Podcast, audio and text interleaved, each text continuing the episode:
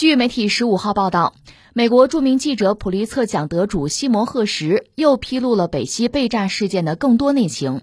赫什二月十四号接受德国《柏林日报》采访时说，出于紧张恐惧，美国总统拜登将爆破北溪管道的时间从六月推迟到了九月。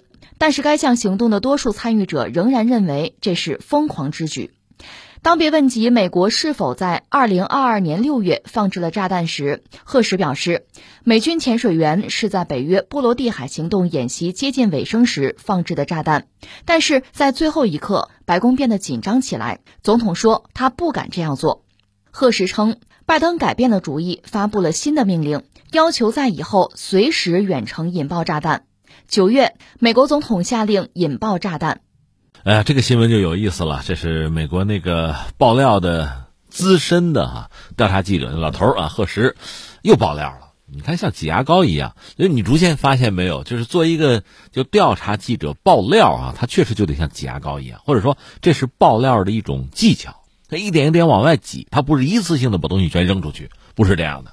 这可能有诸多的考虑吧。你既然是爆料，这是学问，这是个技术活，对吧？做这个事情，你自身的安全得保障吧。你既然下决心爆料，爆料的这个东西，这个材料，它应该是能引起轩然大波，引起人们的关注。另外，它的可靠性，它的很多细节，就是你怎么讲述，这都是有学问的。所以你仔细想想，你比如说，呃，当年那个记者卡舒吉被杀，那个事儿，那是在土耳其，就是沙特驻土耳其的使馆。在那里面发生的这个凶杀，那么土耳其拿到整个这个案件的录音了，但他不是一次放出来，他是一点一点的放。那你想，你爆一点料，沙特就要回应，你回应了是吧？我再爆一点，就牵着对方的鼻子走，让对方非常被动。而且在这个过程之中啊，你看沙特方面，他这个表述就漏洞百出，就出尽洋相啊！我要的就这个效果呀，把你逼到墙角啊！而且对方也不知道你掌握多少啊。这不是一头两大吗？另外，你像那个斯诺登，就是报美国棱镜门那位，那不是跑到俄罗斯去了吗？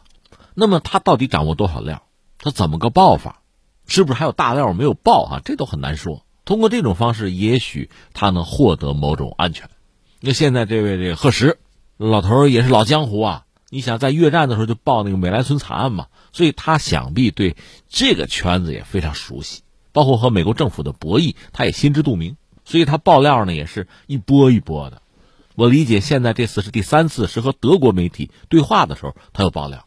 这次爆料等于才把，就是北溪管道被炸这个事儿哈，整个这个轮廓他彻底讲清楚了。大约是这样，这当然是美国方面的策划，而且肯定是美国最高层拍板，而且要下令，就是拜登。你想当年所谓这个击毙本拉登，那当时美国总统奥巴马就在作战室里得盯着呀，对吧？这最高绝密。顶级行动，所以这是美国方面的一个明晰的策划。这个策划最后是中情局来实施嘛？他们一个特别的小组是飞到挪威，这个需要挪威帮忙，因为那个管道在挪威近海。那挪威还就配合，不但配合，这涉及到另外两个国家，就是丹麦和瑞典，就是他们进行潜水作业吧。那两家如果完全不知情的话，那不会有误会吧？所以还得先跟人家打招呼。当然，这个知会到什么程度，咱们可以猜。当然，当时北约可以搞演习，利用搞演习这个理由就可以做这个事情。而且潜水员呢，还专门在当地一个小岛附近吧，还做了训练，因为这是个精细活。所有这些事情其实做起来并不难，而且军令如山嘛，做就做了。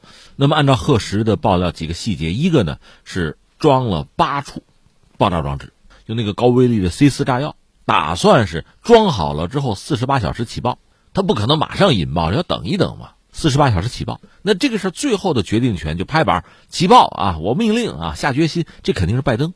但是关键时刻，拜登含糊了，说他害怕，所以这事儿就只好拖延。拖了多久？一下拖了仨月。但这里面有个关键的问题，就是它毕竟是在水里，有压力，那水有腐蚀性，海水嘛，所以你这个爆炸装置在水里待时间久了，那可能会失效。你到底炸不炸？你到底炸不炸？那最后下决心炸。这个时候，八处爆炸装置有两处失效，那就是有六个起爆点是完成了爆破，这就这件事儿。当然，你说拜登老头儿怎么到最关键的时候就怂了？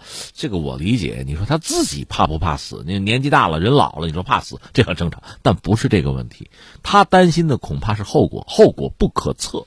实际上，执行爆炸任务的这个各阶层的很多官员都会觉得这事儿很疯狂，不可能吧？是不是？就是美国人拿它作为一个筹码，比如和德国人谈要挟点什么，没想到是玩真的。所以我理解拜登所谓的害怕、恐惧是什么呢？是担心出现不可测的后果。那最根本的就是俄罗斯会怎么反制、怎么报复，欧洲又会有什么反应？这个需要你预测呀。就是这事儿你得算得准呐，你算不准，那很可能搬了石头砸自己的脚。但是最后他还是下了决心。这事儿我觉得三点，第一点是什么呢？就是呃，拜登本身作为美国总统，应该说是美国这个行政机构里拥有最高权力的人。但是你说这个人，这老头八十了，你看特朗普就给他起外号叫“瞌睡桥”，其实谈不上嘛，那就是抹黑他。呃，甚至他也有一些关于什么身体状况的传言吧，是不是生活不能自理什么的？所有这一切其实都放在一边，就是他头脑是不是很清醒？那你看他这几年执政，总的来说，他的很多招数，那他和特朗普正好不一样。特朗普单打独斗嘛，哪个盟友看不上？他不是，他尽可能的联合盟友搞朋友圈那么对华的遏制，对俄罗斯的这个打压，他都做了。而且你阶段性的看，还是有一些成果的。当然，他的这些所谓阶段性成果，如果你拉长这个时间轴，你观察它整体效果，那可能到最后。也是高开低走，那再说，但是阶段性的成果是有的，可见这个人脑子没问题，他是清醒的，是理智的。另外很重要的，我想说什么呢？其实美国它的这种决策体制吧，恐怕也不是说总统一个人想怎样就能怎样，为所欲为谈不上。那另一方面呢，总统也谈不上是一个提线木偶，是一个傀儡，他肯定有他足够的自主性，有他一定的这个自由发挥的空间。呃，但是总的来说，我们相信美国的统治层、精英层。在比如说对中国态度也是一样啊，他有一个共识之后，具体怎么做，那就是拜登啊以他为核心的那个行政团队去做了。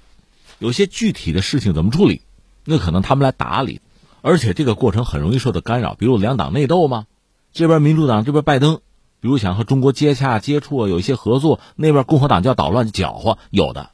但总的来说，两党在一些根本性的问题上是应该有共识，比如对俄。对乌，包括对华，这个大方向、大趋势无可改变。那我想说的是，拜登他们最终决定炸这个北溪，确实是一个冒险的决定吧？它会带来什么样的后果？其实你可以预计，你可以预估啊，做精确的推算。但是到底会发生什么，他们并没有十足的把握。但是他们必须为后面发生的一切去负责。这我甚至想到联想到谁呢？你看这个日本人发动。太平洋战争就偷袭珍珠港，当时呢大的背景就是从日本军部来讲对美国开战，这是肯定的，肯定要跟美国打。那个山本五十六呢，确实历史上讲这个人他并不主张对美国开战，他不想惹美国人，因为他做过驻美国的武官，知道美国工业实力比日本强大的多，就你别惹他，何必？但是，一旦下决心非开战不可，那山本五十六哈，他比谁都疯狂。当整个日本的这个这个精英层、决策层下决心一定要对美国开战。那他作为日本海军的统帅，就是联合舰队司令官，他就决定说：“我要首先打珍珠港，把美国太平洋舰队毁掉。”这是非常冒险的。你说军部那帮货是决定对美国开战，但山本拿出这么个方案，他们也震惊，说：“这这哪行啊？这太冒险了吧？”山本就说：“要么按我说的干，要么我辞职。赌是吧？你会赌，我比你还敢赌，就这个。所以我们理解呢，在美国的这个统治层吧。”统治集团们下决心要彻底削弱俄罗斯，在这个背景下，具体有些事情怎么做，那恐怕真的是需要拜登团队有一些临机处置。那他们拿出来这个方案，坦率说炸北溪的这个方案，这个想法当然不一定是拜登拍脑子想出来的，但是最终他需要拍板干还是不干。所以关键时刻他也犹豫，他没法预料后果，他能不能扛得住？然后接下来我们讲什么呢？那就是为什么要炸这个北溪管线？你想炸了可能会有风险。不知道欧洲和俄罗斯会怎么办，怎么反弹？我为什么还要干呢？说到底就是俄乌战争，在战场上，乌克兰表现还是有问题。如果让俄罗斯赢了，这是西方，特别是美国不能接受的。另外就是冬天快到了，原来是四十八小时就炸嘛，后来拖仨月，冬天越来越近，所以美国很担心欧洲，特别是德国这样的国家，因为它长期依赖俄罗斯的天然气啊。真没有，真过不了啊！那会不会德国首先就服软，向俄罗斯投降？那美国打造这个统一战线就土崩瓦解了。所以最后来了个什么呀？釜底抽薪，彻底断了欧洲人，特别是德国人依赖俄罗斯天然气的念想。想都不要想，给你炸了，帮你下决心，这是最关键的。你看《水浒传》里边那个吴用，那个军师吴用，他的主要做了什么事儿呢？就是设计各种计谋，骗很多人上山，断了他的后路，逼他上山。拜登就做了这么件事儿，这是第二我们要说。那第三呢？唉，炸就炸了。炸了之后，目前我们看到俄罗斯没有太多的反制。坦率说，俄罗斯的工具箱里没有什么工具，他也顾不上。俄乌战争啊，打了一年，激战正酣。那你说美国炸北溪管线这个事情，第一个俄罗斯就没有能调查，因为挪威啊，包括其他北欧国家拦着嘛。你没有调查就没有证据，你只有猜测。现在顶多就拿美国这位调查记者的话做证据，这不够啊。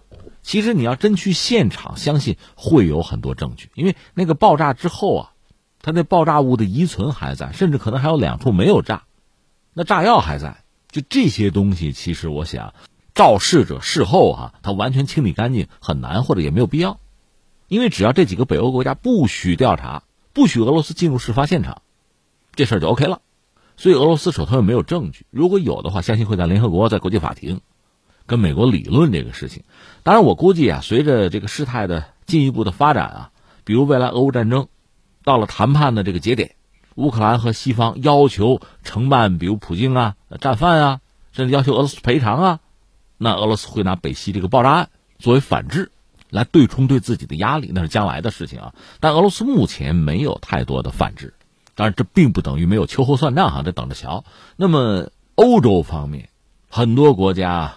恐怕是因为美国的这种霸道的行径，可能已经吓破胆了，连敢怒不敢言都算不上啊。那最新我们看到德国有政治人物站出来表态，是我记得是选择党吧？选择党在德国并不是一个绝对主流的政党，它比较右翼，比如脱欧啊，主张德国管好自己的事情啊，这么一个角色。